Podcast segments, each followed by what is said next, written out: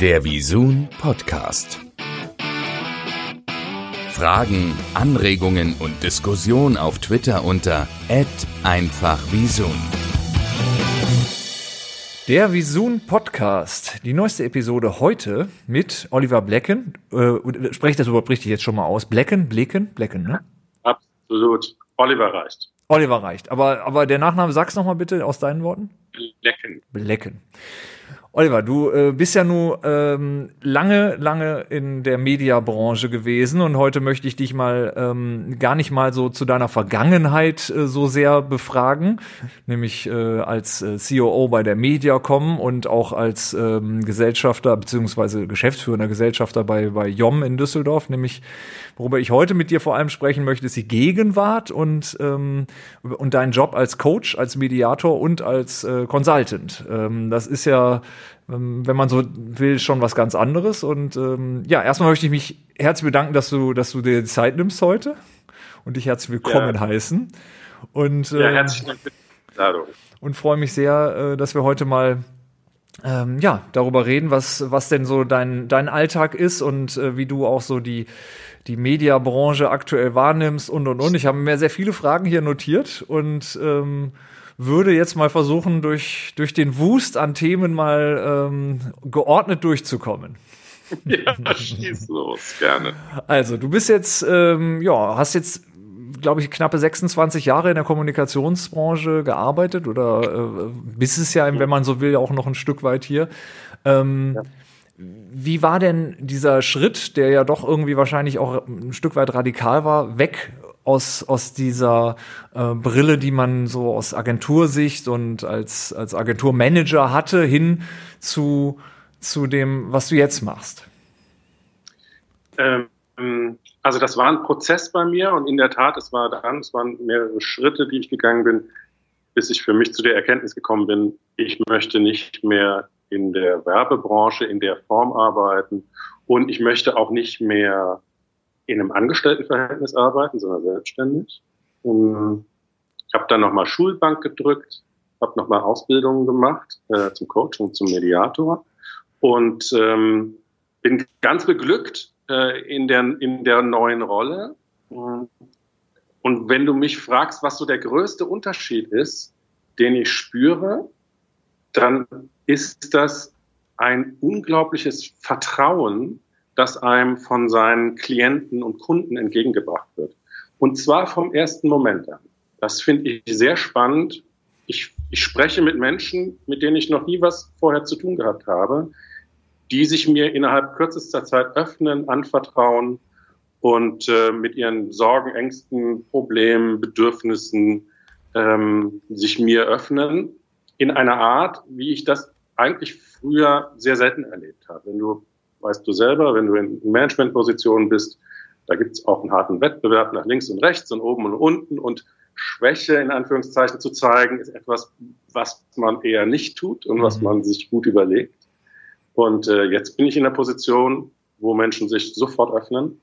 Ähm, und früher war das oft ein Kampf, äh, Vertrauen zu Kunden, zu Klienten äh, zu entwickeln. Und das ist heute überhaupt kein Kampf mehr. Das ist ein Geschenk, was einem entgegengebracht wird. Das ist ganz toll. Ist es dann dieser Effekt schon, äh, den man so kennt, dass man sich einem Fremden in Anführungsstrichen gegenüber dann leichter öffnet äh, als äh, jemanden, wo man dann natürlich Sorge haben muss, dass der mit der Information vielleicht irgendwas macht? Genau, das ist es. Ich bin neutraler Begleiter äh, meiner Klienten. Die müssen keine Angst vor mir haben. Ich nehme denen nichts weg. Äh, ich mache denen nichts streitig. Und insofern ist das für die sehr leicht. Die, die holen mich, wenn sie es wollen. Und wenn sie mich nicht mehr wollen, dann holen sie mich nicht mehr. Dann bin ich auch gar nicht mehr da. Ähm, und insofern, diese Konstellation erlaubt denen das sehr schnell, sehr vertrauensvoll sich zu öffnen. Mhm. Und verletzbar auch zu machen, angreifbar, klar. Und äh, wie muss man sich denn so eine äh, Ausbildung vorstellen? Also das, das geht ja wahrscheinlich schon auch sehr stark in die Psychologie rein und ähm, auch äh, so in ja, so zwischenmenschliche Verhaltensweisen. Da muss man wahrscheinlich auch sehr viel auch äh, Dinge dann ablegen, die man so als Klischees mit sich getragen hat vorher, oder? Ja, in der Tat. Wir, wir kommen, also ich kann mich noch dran erinnern, als ich auch von dem ersten Ausbildungswochenende zurück nach Hause kam und sagte, ich habe heute äh, zuhören gelernt. das, das hat eine sehr euphorische Reaktion hier bei mir zu Hause hervorgerufen, dass auf einmal ein Mann da ist, der zuhören kann oder es lernt. Äh, wir sind ja in einer, in einer äh, Branche unterwegs oder ich war in einer Branche unterwegs, wo ausreden lassen und zuhören so nicht die Kernkompetenzen sind, die jeder erstmal am Tag legt. Es geht ja auch oft in Meetings und Präsentationen darum, zu Wort zu kommen und den Designteil beizutragen. Mhm. Äh, und, ähm, und das ist zum Beispiel eine der Sachen, die man lernt in so einer Ausbildung. Ich kann mich an das erste Ausbildungswochenende erinnern, da sagte mein Professor, das, was wir hier an Handwerk lernen, das lernen wir innerhalb von einem Monat und den Rest des Jahres arbeiten wir unseren, an unserer inneren Haltung. Und äh, da ist viel Wahres dran. Ich habe viel über mich selbst gelernt. Hab, also es hat sehr viel mit Arbeit an sich selbst, mit seinen Themen zu tun. Äh, und dann natürlich klassisches Handwerk, Werkzeuge, wie man mit Klienten und mit Teams äh, arbeiten kann, um bestimmte Dinge mit denen zu erreichen. Und die Rolle nochmal quasi die Schulbank zu drücken, das, äh, das ging gut oder das ist ja schon aus einer völlig anderen Rolle, aus einer sehr verantwortungsvollen, aus einer Rolle, in der man ja auch eine gewisse Macht, sagen wir mal, auch äh, hat. Äh, das war wahrscheinlich schon dann auch so ein 180 Grad, äh, so eine Wendung quasi, ne? Ja, total. Das war sehr, sehr spannend und vor allen Dingen wenn du mich vor drei oder vier Jahren nachts um drei geweckt hättest und gesagt hättest, jetzt halten wir mal eine Präsentation zu, mhm. dann hätte ich das, dann hätte ich das irgendwie gemacht und hinbekommen. Ich, also ich habe eine sehr, ein sehr hohes Selbstbewusstsein, was meine fachliche Expertise anbetrifft gehabt, mhm. weil ich einfach gesagt hast, über ein Vierteljahrhundert in der Branche gearbeitet habe.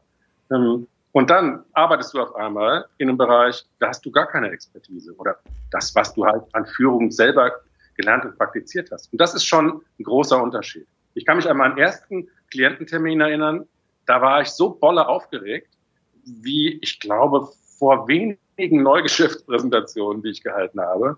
Einfach weil ich nicht wusste, was kommt da jetzt, kann ich darauf reagieren.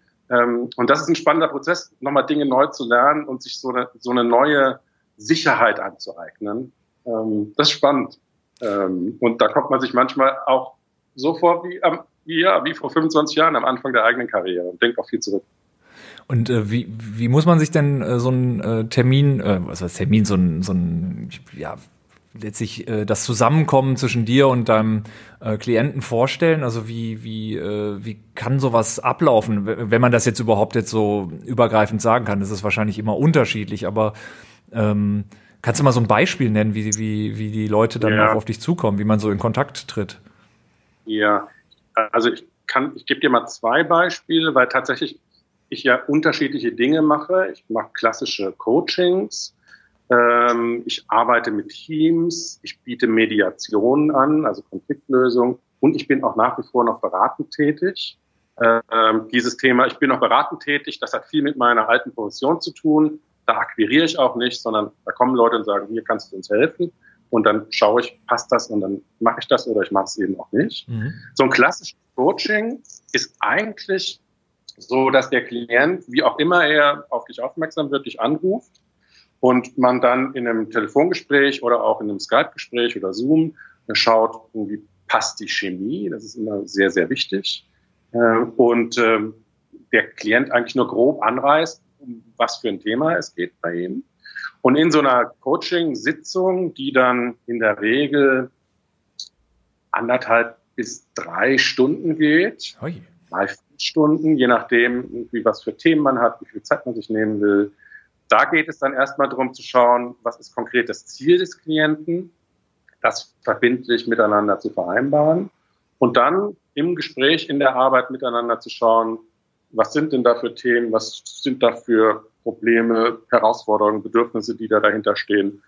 Und ich höre viel zu, ich stelle Fragen und ich schaue dann, wie ich ja, mit bestimmten Techniken äh, den Klienten unterstützen kann, dabei selber eine Lösung zu finden. Ich glaube, das ist ganz wichtig, das zu verstehen, dass ein Coach nicht beratend tätig ist. Also ich sage meinen Klienten nicht, das musst du so und so machen und probier doch mal das aus, ähm, Ratschläge kriegt man oft, manchmal auch zu oft aus seinem Umfeld und mhm. da kann jeder schauen, wie nachhaltig die funktionieren. sondern im Coaching geht es eigentlich darum zu schauen, wie kann der Klient selbst für sich zu einer Lösung kommen und ich unterstütze den Klienten. Denn Lösungen, die man selbst entwickelt, die sind in der Regel auch die wirksamsten und nachhaltigsten. Ich stelle mir das jetzt ähm, gar nicht so ähm, einfach vor. Also wenn, wenn, ich denke mal, der, der Faktor Zeit beispielsweise, der dürfte doch auch eine große Rolle spielen. Also sprich, wenn ich jetzt ähm, so in meinen eigenen Alltag so mich reindenke und äh, diese Phasen, in denen man halt einfach ganz, ganz viele Sachen so gleichzeitig äh, hat, die alle brennen, dann ähm, wird dann plötzlich aus kleinen Problemen ähm, äh, gefühlt dann sowas sehr, sehr Großes und wenn man dann auf einmal ein Wochenende dazwischen hat, äh, dann äh, haben sich die Sachen schon einfach geordnet, weil, weil alleine das Unterbewusstsein wahrscheinlich die Chance auch mal hatte, mal so die Dinge zu bearbeiten. Aber ähm, deine Rolle ist wahrscheinlich dann auch oftmals auch in so in Drucksituationen mit wenig Zeit dann so Ordnung reinzubringen, oder? So in so Probleme? Kann, ich, kann man sich das so vorstellen? Ja, ja, es gibt beides. Ja, es gibt beides. Es gibt Klienten, die kommen, die Drucksituationen, so wie du es beschreibst, haben und in Anführungszeichen schnelle Lösung, Schrägstrich Linderung finden wollen.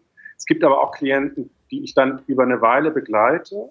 Ähm, denn was ganz spannend auch in solchen Coaching-Sitzungen ist, und ich habe das selber auch in meiner Ausbildung erlebt. Ich gebe da vielleicht mal ein Beispiel. Ich, ich, jedes Mal, wenn ich Ausbildungsmodule hatte, habe ich sofort nach dem ersten Ausbildungstag angefangen, intensivst zu träumen, weil ganz viel Verarbeitung dann in meinen mhm. Träumen stattfindet. Und ähnlich ist das in Coaching-Sitzungen auch. Ich sage den Klienten immer, diesen sogenannten Backofen-Effekt, der glüht noch nach, mhm. auch wenn er schon aus. So ist es im Coaching auch, das wirkt nach. Und oft kommen dann nach ein, zwei, drei Tagen auch den Klienten nochmal neue Erkenntnisse äh, angestoßen durch diese Sitzung. Und das ist dann sehr schön, wenn man Klienten auch über eine Weile begleiten kann, immer zu schauen, was ist in der Zwischenzeit zwischen einzelnen Sitzungen passiert und wie kann man mit dem, was dann passiert ist, auch wieder neu an den Themen arbeiten. Und ähm, kannst du da so Unterschiede festmachen? Ähm, du hast ja wahrscheinlich eine ganze Bandbreite ja auch an, an, an Personen, äh, mit denen du da schon gearbeitet hast. Einen Unterschied auch so zwischen männlich, weiblich, beziehungsweise vielleicht auch zwischen ja, also bestimmten äh, Altersgruppen, die mit äh, dann vielleicht auch mit altersbezogenen äh, Themen anders äh, umgehen. Also ich sag mal jetzt eine Generation über über 50 wird sich vielleicht gar nicht so unter Druck fühlen von von äh, so Social Media beispielsweise, ähm, aber jemand, der, sagen wir mal, noch sehr jung ist äh, und immer abliefern muss, weil das in seiner Generation so normal ist, der kann das ja auch schon als ganz, ganz großen Druck empfinden. Also gibt es da schon so, so Dinge, die du so übergreifend gelernt hast, die man vielleicht jetzt hier auch, wo man was sagen kann, ohne jetzt so ins, äh, ins Persönliche dazu gehen? Da sind tatsächlich die Klienten sehr unterschiedlich individuell, mhm. ähm, weil du das Thema also was ich im Moment erlebe, ist ein Unterschied, äh, was Männer und Frauen anbetrifft, ganz pragmatisch äh, zu dem Thema Homeoffice, wie Arbeit in Homeoffice funktioniert. Ich habe da vielen Klienten drüber gesprochen und auch mit Menschen aus meinem Umfeld. Und da merke ich, dass es Frauen, und zwar insbesondere Frauen, die Kinder, äh, die in Familien mit Kindern leben, äh, deutlich schwerer haben, mit dieser Homeoffice-Situation mhm. umzugehen als Männer. Absolut. Das ist so etwas, was ich sehe. Ansonsten würde ich sagen, sind die Menschen, das ist auch ein schönes, eine schöne Erkenntnis für mich gewesen, die Menschen mit ihren Themen ähm, und ihren Bedürfnissen extrem unterschiedlich. Hm. Ja, eigentlich was Positives, ne? Dass es äh, dann auch äh, immer auch wieder was Individuelles am Ende ist, ne? Und äh, man ja. auch auf die einzelnen Leute so eingehen kann. Ansonsten könntest du ja auch ein Schema draus machen und äh, sagen, so, jetzt guck dir meine YouTube-Tutorials an und dann ist alles gut, ne? Ja, ja, ich habe, als ich meine Homepage, äh, äh, als ich die Inhalte für meine Homepage geschrieben habe, da war ein Satz mir auch ganz wichtig. Äh, da habe ich irgendwo hingeschrieben, ähm, ich biete keine vorkonfektionierten Tools äh, oder Lösungen an, weil auch gefühlt ich natürlich aus einer Branche kam, wo schon auch Konfektionierung, äh, auch eine Vorkonfektionierung von Lösungen eine, eine große Rolle spielte, einfach weil sie dann skalierbarer sind. Ähm, und das war mir ganz wichtig, individuell auf die Klienten eingehen zu können. Und Gott sei Dank ist das auch nötig, äh, weil wenn ich irgendwie nur ein, ein Tool hätte, dann äh, wäre das schwer, auch zu vernünftigen Lösungen mit, mit den Klienten zu kommen. Ich hatte ähm, mal einen Kollegen, Freund von mir, der sagte immer, ähm, if the only tool you have is a hammer, you view every problem as a nail. Und äh, so wollte ich nicht enden. Und insofern ist das, glaube ich, jetzt auch eine ganz gute Konstellation für mich. Was mich ja ähm, äh, interessiert hat, so in der Recherche auch ähm, über das, was du machst, ähm, habe ich mich immer gefragt, äh, als jemand, der jetzt so viele Jahre für Marken äh, unterwegs war, der sich ähm, mit Kommunikation so viel beschäftigt äh, hat äh, und das im Grunde ja immer als so eine Art zwischen ja, Mittler äh, sich im Grunde ja ähm, da engagiert hat. Also du warst ja derjenige, der zwischen der Marke, dem Medium stand und dafür auch letztlich dann Empfehlungen gegeben hast äh, und das kritisch hinterfragt hast, analysiert hast und so weiter. Und jetzt plötzlich bist du deine ganz eigene Marke. Also du vermarktest dich äh, und ja nicht mal nicht nicht mal unbedingt ein Produkt, sondern wirklich dich, also als Person. Ähm, wie, wie, äh, wie, wie, wie ist denn die Rolle für dich? Also das ist, äh, stelle ich mir auf der einen Seite natürlich äh, super vor, dass man ja sagt, äh, man, man äh, weiß ja genau, wo, das Produkt einzuordnen, äh, was man hat, weil man es ja selber ist. Auf der anderen Seite ja. ja aber irgendwie auch so ein bisschen zwiespältig, weil man ja auch ähm, so in so also man, man ist ja gezwungen, ähm, auch so eine gewisse Rolle äh, einzunehmen, die das ja vielleicht auch in der Breite gar nicht abbildet, die man, die man selber von sich sieht. Also man muss sich so ein bisschen fokussieren und hat, hast du da nicht auch Sorge, dann manchmal so ein bisschen ähm, zu wenig äh, ähm, die, die Bandbreite so rüberbringen zu können? Also so, ja, wie ist die Markenkommunikation vielleicht erstmal so grundsätzlich für dich selber? Also, das ist das ist, das ist eine sehr gute Frage. Ich habe den Vorteil und das Glück, dass ich, sonst wäre ich auch nicht so lange in der Werbebranche gewesen, dass ich jemand bin, der schon auch gerne auf eine Bühne gegangen ist ja. oder geht. So, das habe ich sehr lang gemacht ähm, und das kann ich. So, das, es ist nichts, was mir nicht liegt. Auf der anderen Seite war einer der Gründe auch in so eine äh, Tätigkeit zu gehen, der, dass es mich nicht mehr in die Öffentlichkeit gezogen hat. Ich habe da viel gemacht, ich war da irgendwie viel unterwegs, was so Presse etc. anbetrifft. Und irgendwann bin ich zum Punkt gekommen, dass ich dachte, ich brauche das jetzt auch nicht mehr. Mhm. Und das ist ein bisschen ein Zwiespalt, in dem ich mich jetzt tatsächlich befinde, weil, wie du richtig sagst, ich muss jetzt quasi meine eigene Marke nach außen tragen und eigentlich ist jetzt nicht mehr so viel in mir, was da nach außen dringt. Mhm. Das ist das eine. Das zweite, du hast natürlich begrenzt die Möglichkeit, dich nochmal neu zu empfinden, äh, zu, zu erfinden. Du musst dich positionieren als Coach, Mediator etc. Und das war wirklich ein Prozess bei mir im letzten Jahr, für mich zu verstehen, was möchte ich denn sein? Wer möchte ich als Coach und Mediator sein? Und wer soll meine Zielgruppe sein und was mache ich mit ihnen. Und es hat, ich habe so eine, einen Positionierungssatz für mich entwickelt, den ich jetzt, der mir total hilft, weil er so wie so ein, wie so ein Fixstern für mich ist und alles, was ich mache und sage und tue, möchte und kann ich an diesem Satz oder an dieser Positionierung ausrichten. Das ist relativ simpel. Das heißt, ich bin Coach und Mediator und helfe Führungskräften und Teams dabei, Herausforderungen und Krisen zu meistern. Das ist mein Satz. Mhm. Und alles, was ich mache und tue, orientiere ich an diesem Satz. Und alles, was ich an Produkten in Anführungszeichen, also an Angeboten entwickle, muss dazu passen. Also ein Beispiel, eine meiner Leidenschaften sind Hunde. Mhm. Da kommen wir auch später noch auch, zu. Wunderbar. Gutes, wichtiges Thema. Und ich habe auch eine Weile überlegt, ob ich komplett aus dieser ganzen Branche rausgehe und Hundetrainer werden soll. Mhm. Und mir das angeschaut, was das so kostet, sich da ausbilden zu lassen und was man damit so verdienen kann. Dann dachte ich, ja, das ist oh, vielleicht jetzt nicht ganz, trägt nicht so lange. So. Was ich aber jetzt entwickelt habe, ist ein Führungskräftetraining mit Hunden. Mhm. Weil man wenn man sich ein bisschen mit Hunden beschäftigt, auf einmal ganz, ganz viele Analogien feststellt von Arbeiten in Teams, Führungsarbeit mit dem, was in so einem Rudel passiert und in der Hundeerziehung etc. passiert. Mhm. Und weil man bei bestimmten Menschen über den, in Anführungszeichen, Umweg Hund nochmal ganz anders irgendwie auch an, an die Menschen rankommt. Mhm. Die anders an einen rangehen, als wenn man rein auf der rationalen Ebene mit Menschen kommuniziert.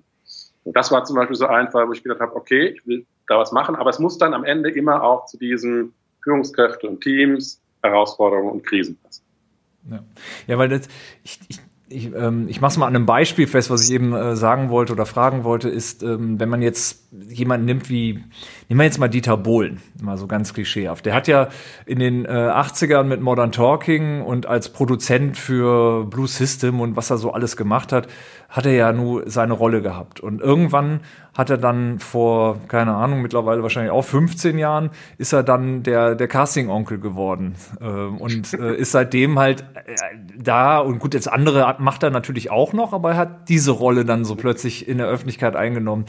Und äh, ja, dann hast du, oder so Deadlift die Soße, der plötzlich ähm, so ähm, zum, ich, ich, ja, ich habe, der hat doch da irgendwie so, ein, so eine riesen Metamorphose durchgemacht und ist auf einmal wahnsinnig muskulös und, und, und so weiter. Ja, ja. Und ich, ähm, ich, man, man nimmt ja schon so wahr, dass es die Gesellschaft und äh, die Kommunikation so funktioniert, dass man, ähm, dass man so eine, so eine bestimmte äh, Rolle plötzlich einnimmt und in der ist man dann irgendwo ein Stück weit gefangen und so weiter. Also umso, umso schwieriger ist das ja auch, äh, wahrscheinlich sich dann genau da einzurichten und zu sagen, da glaube ich, äh, das, das bildet mich auch äh, authentisch ab. Aber ich glaube, das hast du jetzt ja auch schon gerade gesagt, ne? Das, das kannst du schon auch mit dem, was du machst, glaube ich, immer ganz gut verbinden, ne? Weil das, äh, das, du bist ja persönlich, du bist ja immer deine eigene Marke. Das macht so schwer. Ne? Genau.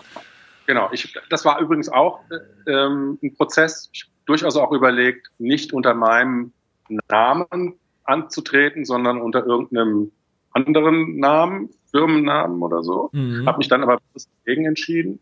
Ähm, es eröffnet aber auch neue Möglichkeiten. Also ich war in meiner Tätigkeit vorher auf eine Branche festgelegt. Ich kann jetzt viel weiter. Ich habe Klienten aus ganz anderen Bereichen, mit denen ich vorher nie was zu tun gehabt hätte.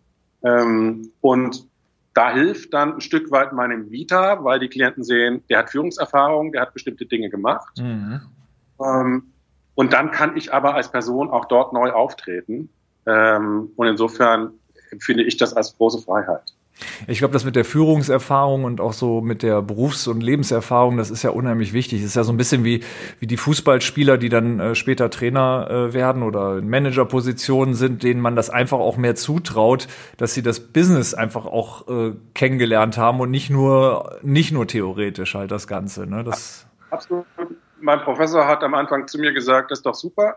Ähm, alter Mann mit weißem Bart als Coach wird immer gekauft. Ähm, wie viele alte Männer mit weißem Bart hast du in der Werbebranche? Ja, ist überschaubar.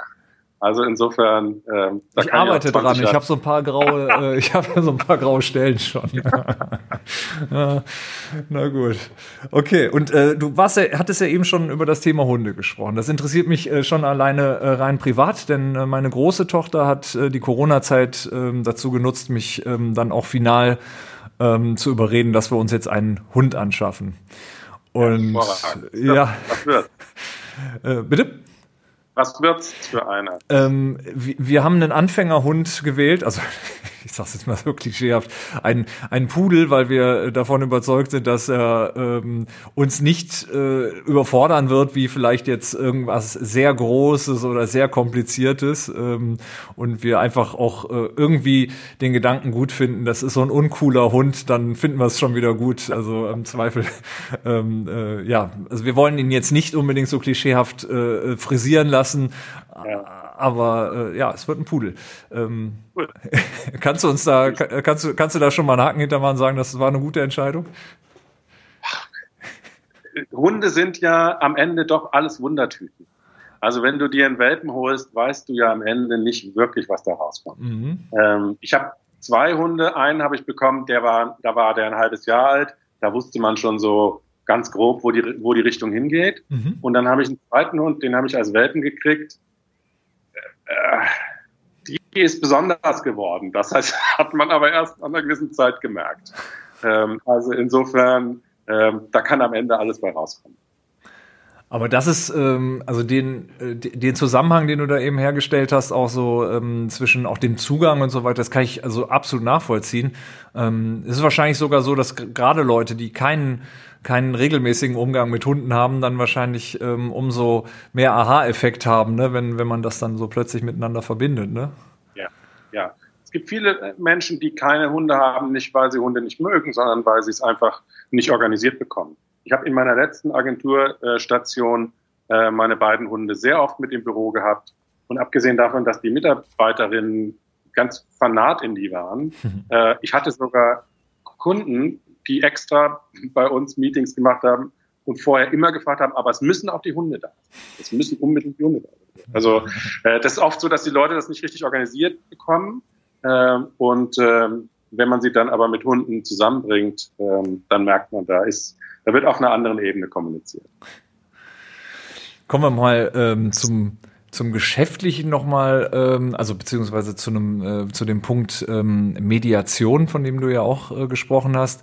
Ähm, in so Prozessen, da wird es wahrscheinlich dann auch teilweise äh, an einen Punkt kommen, wo man vielleicht dann nicht mehr vermitteln kann? Oder ist das so, dass man da immer irgendwo eine Lösung findet in, in der Rolle der, des Mediators?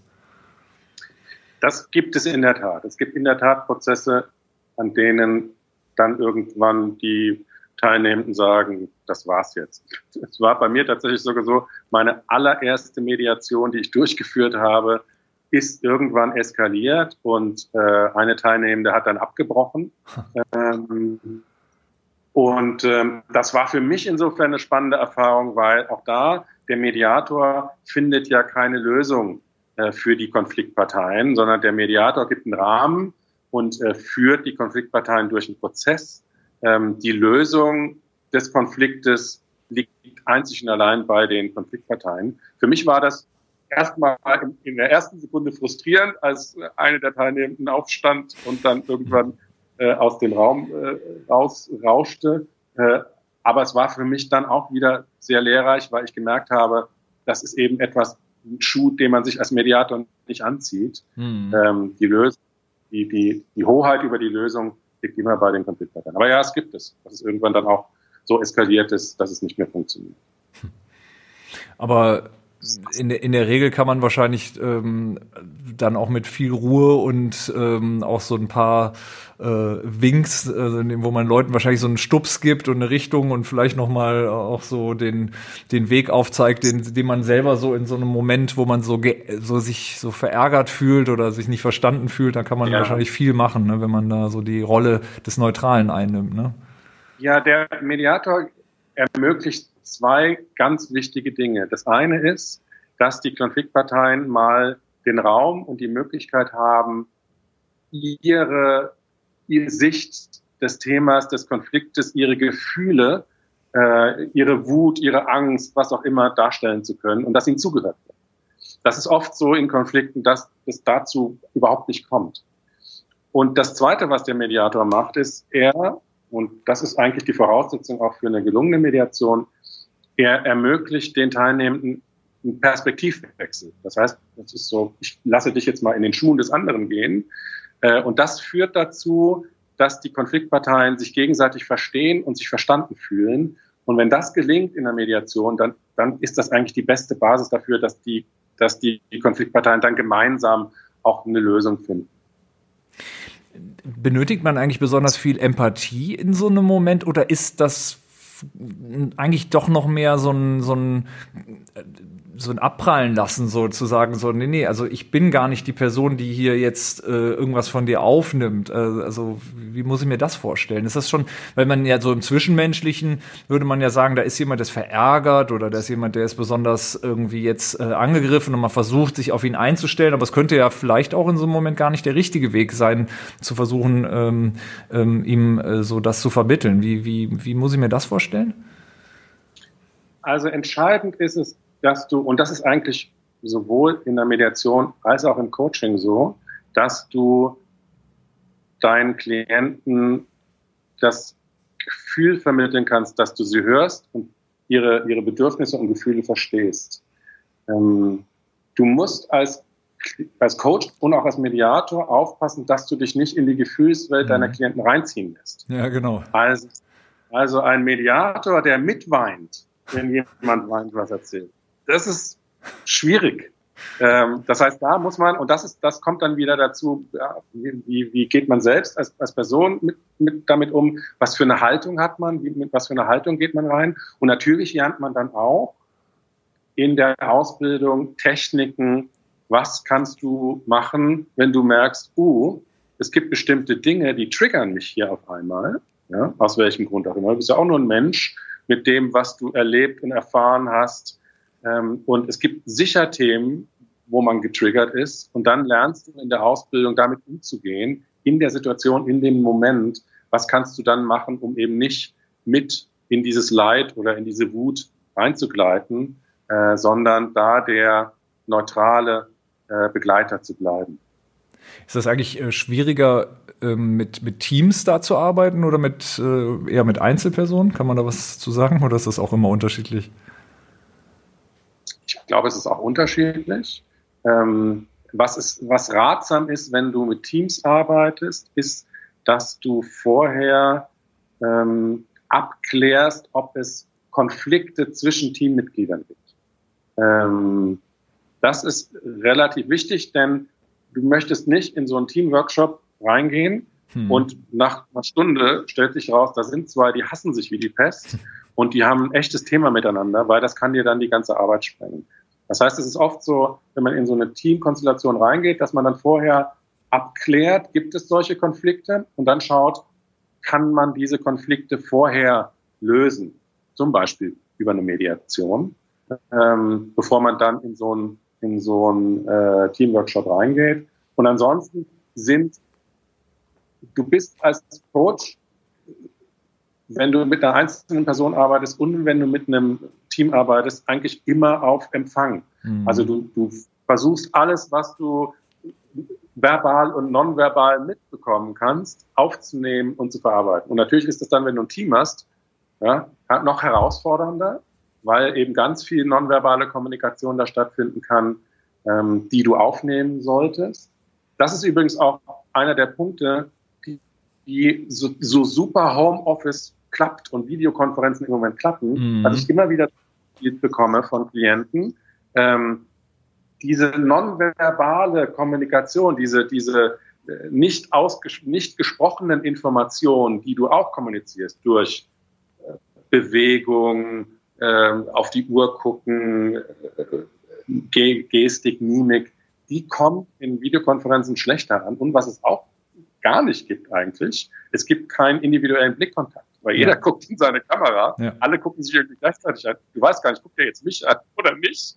Ähm, das heißt, das sind Dinge, die da fehlen und dadurch wird das sehr anstrengend. Total. Äh, also, also Konferenz. Ich merke das, ähm, ich höre ja äh, auch viele Podcasts und ähm, da ist es ja momentan auch so, dass fast alle miteinander dann ähm, über, über, über die Leitungen halt äh, sprechen, gar nicht mehr persönlich zusammensitzen.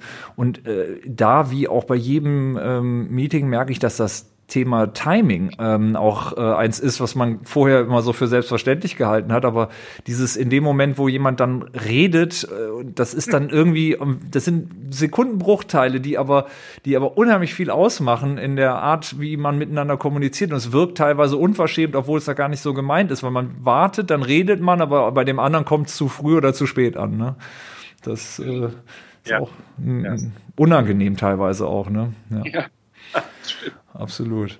Und ähm, apropos jetzt, äh, wo du von äh, Corona äh, gerade sprachst, ähm, wie hat sich das äh, so auf, auf, auf deinen Job ausgewirkt? Weil du, ich habe ja eine tolle Initiative gesehen jetzt auch in deinem äh, LinkedIn. Ähm, ähm, äh, Profil. Ähm, was, kannst du mal kurz erzählen, was ihr da macht? Also ihr bietet ja, äh, ja. Personen an, äh, quasi Sprechzeit. Äh, was ist das für eine Initiative? Durch wen kam die zustande?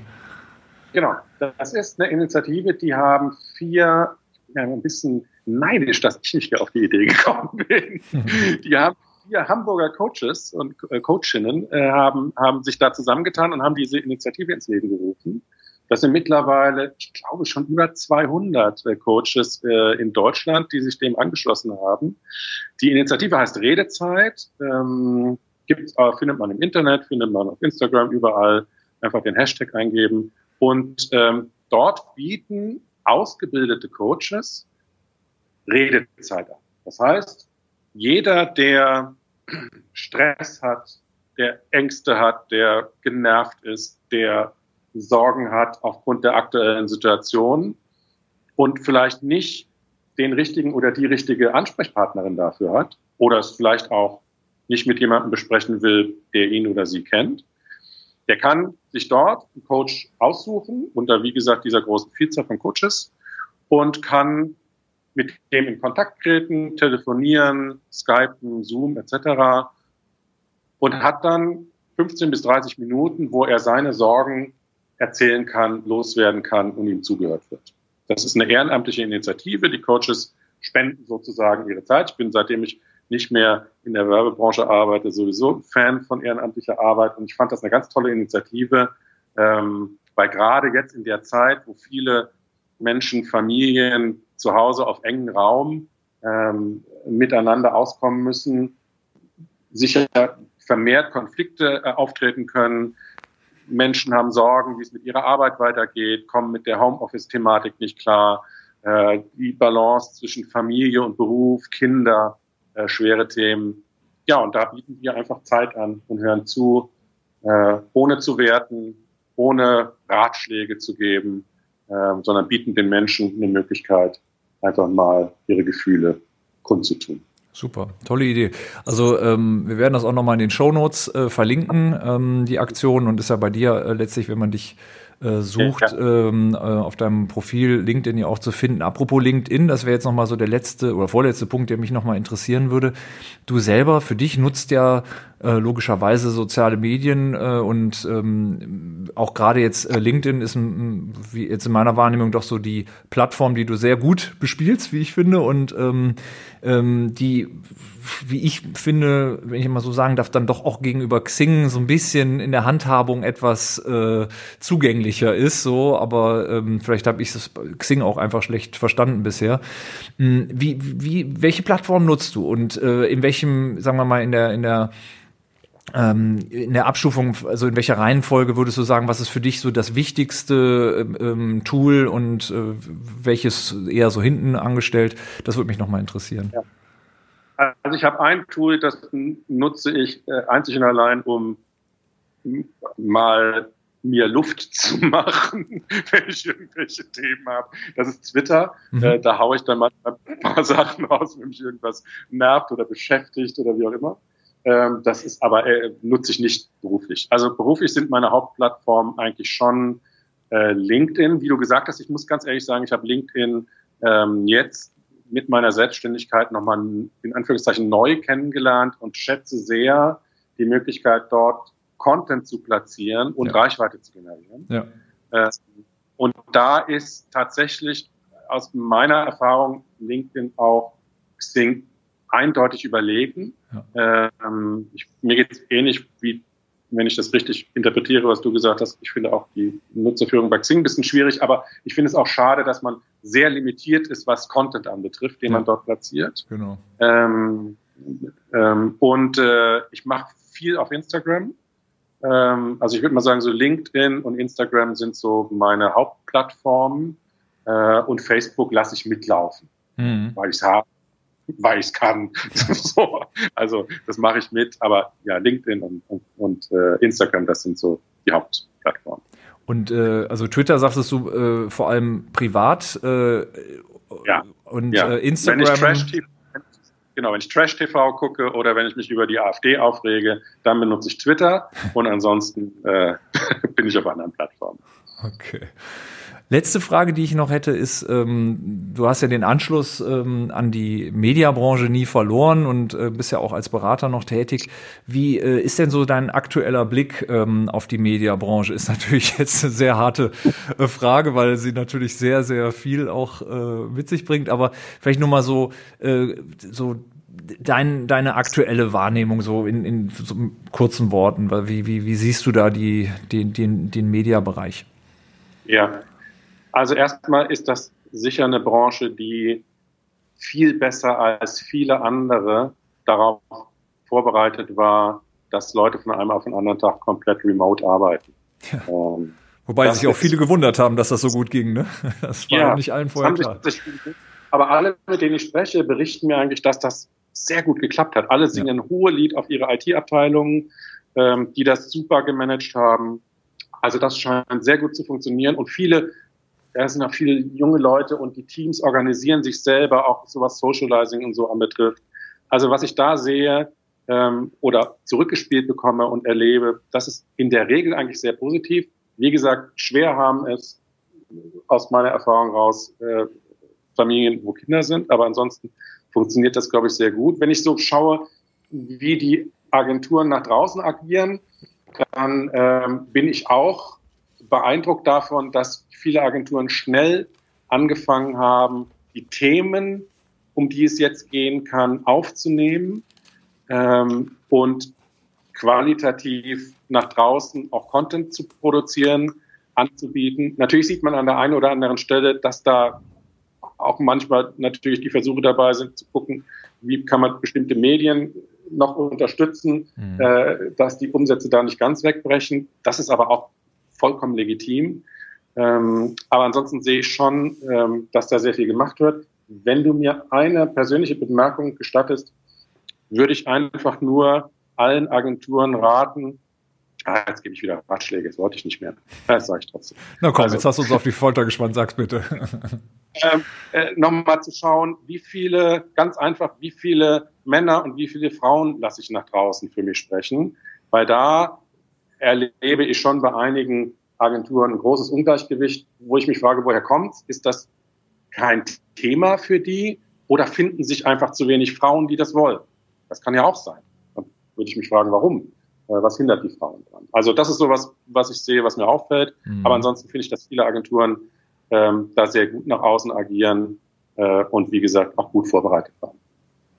Ja, ich glaube, das äh, kann man wirklich sagen, dass es ähm, doch äh, auch, wie gesagt, bei, bei, bei, bei den Mitbewerbern, alles, was ich so mitbekomme, ähm, hat das ja funktionieren müssen und es hat dann funktioniert. Und da äh, ja. sind wir als Branche vielleicht auch wirklich ein bisschen privilegiert gewesen mit äh, auch den Ausstattungen und so weiter und auch der Möglichkeit überhaupt ins Homeoffice mhm. zu äh, wechseln. Denn ähm, ein produzierender Betrieb, der hat halt diese Option nicht. Und äh, da muss man wirklich sagen, da können wir im Grunde auch dankbar sein. Aber naja, wir haben halt alle auch zu kämpfen in dieser Phase und vielleicht noch mal doch noch eine äh, allerletzte Frage: Wie findest du das Thema Corona-Kommunikation? Reicht es langsam darüber äh, zu reden, das zu kommunizieren, das als Thema zu nehmen, oder glaubst du, dass das äh, immer noch auch äh, wichtig ist, darüber zu sprechen? Also Stay Home und so weiter, das ist ja hat sich ja jetzt ein Stück weit zumindest in NRW erledigt. Aber so äh, glaubst du, dass es so, dass die Leute so überdrüssig langsam werden, auch so in der Kommunikation? Ich glaube, die Leute sind überdrüssig, wenn es einfach ein Stay Home und wir halten zusammen ist. Ich glaube, die Leute sind immer offen dafür, wenn Unternehmen die veränderten Bedürfnisse der, der äh, Zielgruppen und, und Kunden wahrnehmen und entsprechende Angebote machen. Sei das von Produktseite, sei das kommunikativ. Beispiel, ich habe vor vier Wochen oder wann das war, ich bin Telekom-Kunde, die haben mir 10 Gigabyte Freivolumen geschenkt.